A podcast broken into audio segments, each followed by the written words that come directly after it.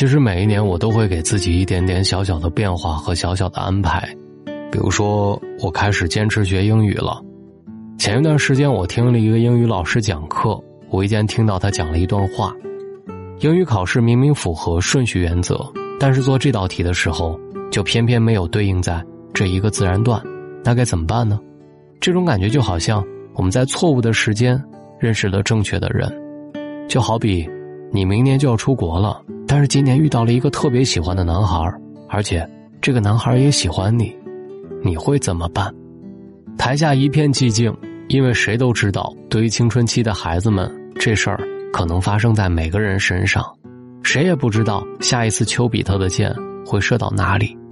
瞬间，台下所有的人都瞪着眼睛看着这位老师，屏住呼吸，期待老师能给出一个答案。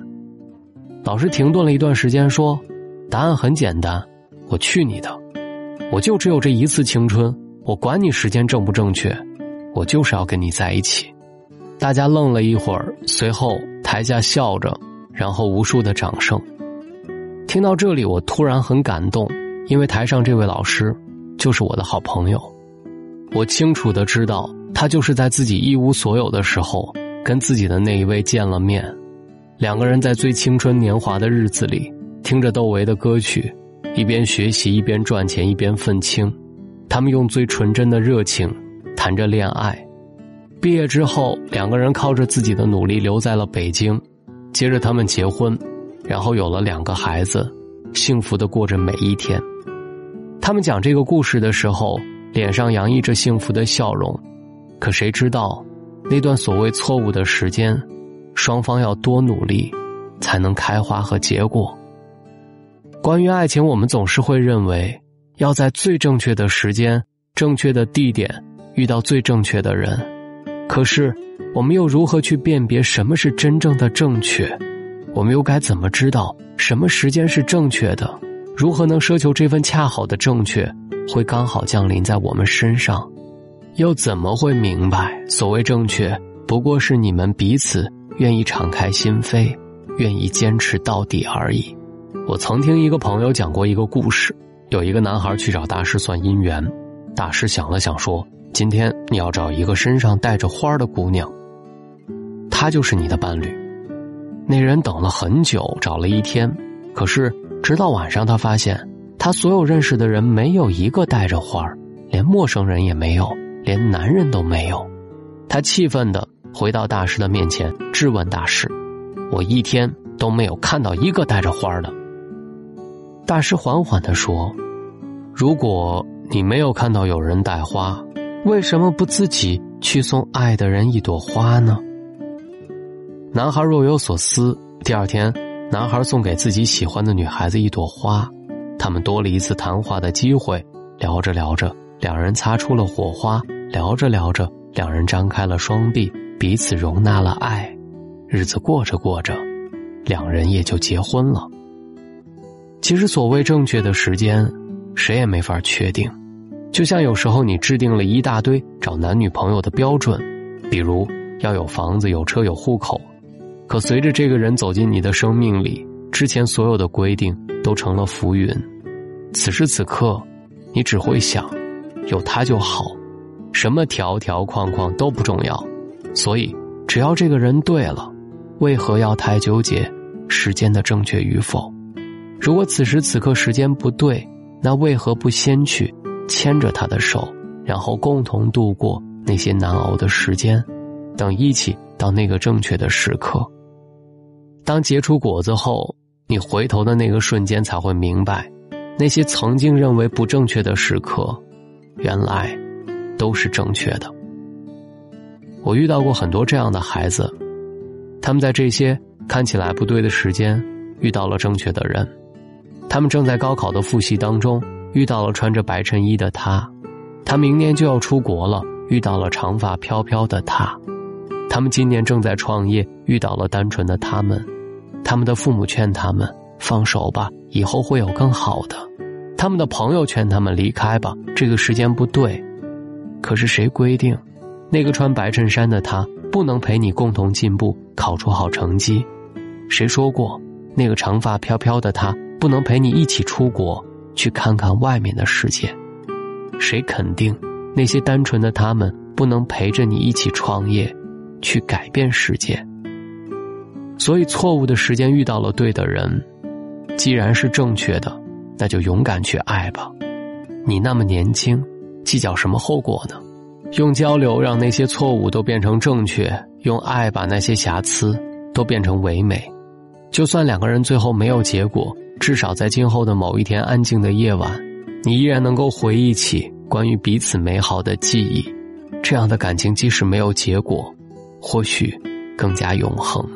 就算两个人最后没有结婚，一段淋漓尽致的感情，彼此用心的爱慕，结果也都不会坏。我们生活当中总会遇到一些错误的时间、错误的人，会做出一些错误的行为。那么，我们为什么会有这些错误的行为呢？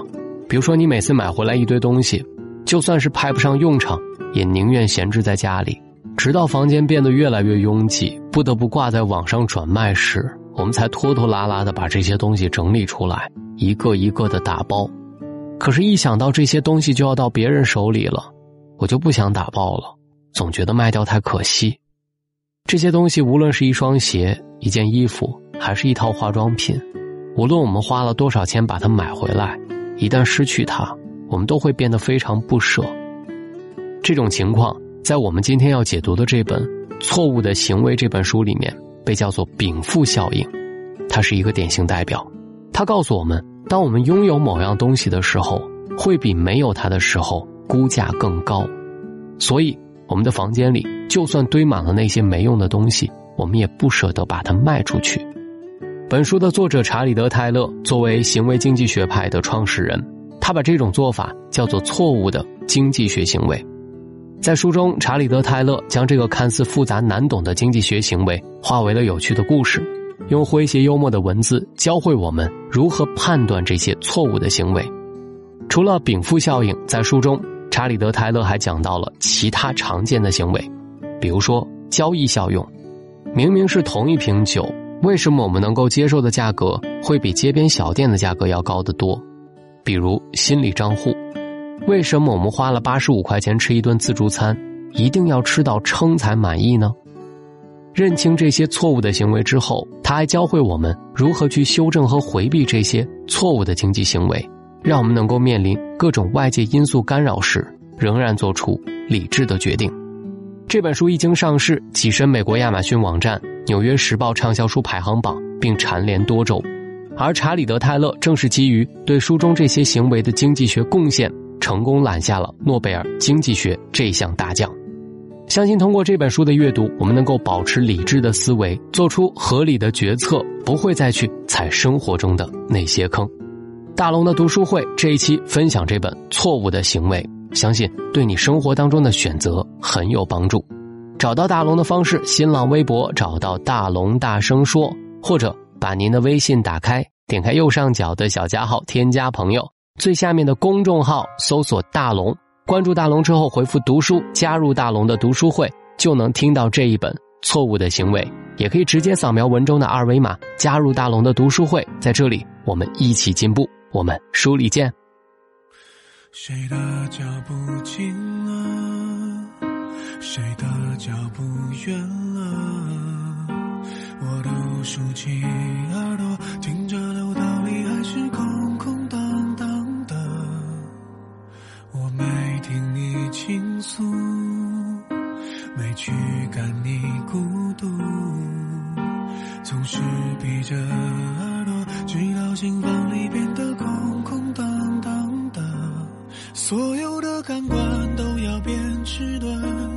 茶饭不思呆呆的凝望着，只有耳朵不听话了，非要我听那首最爱的老歌。所有的情绪都要变脆弱，蓝塑胶的眼睛却是走了。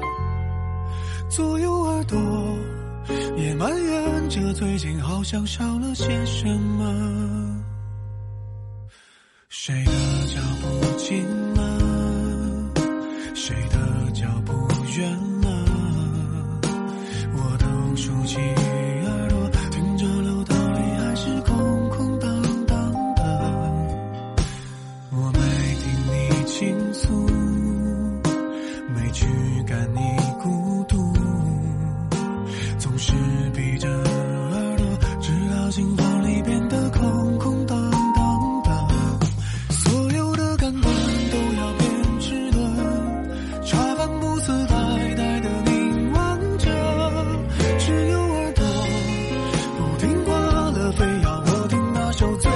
side of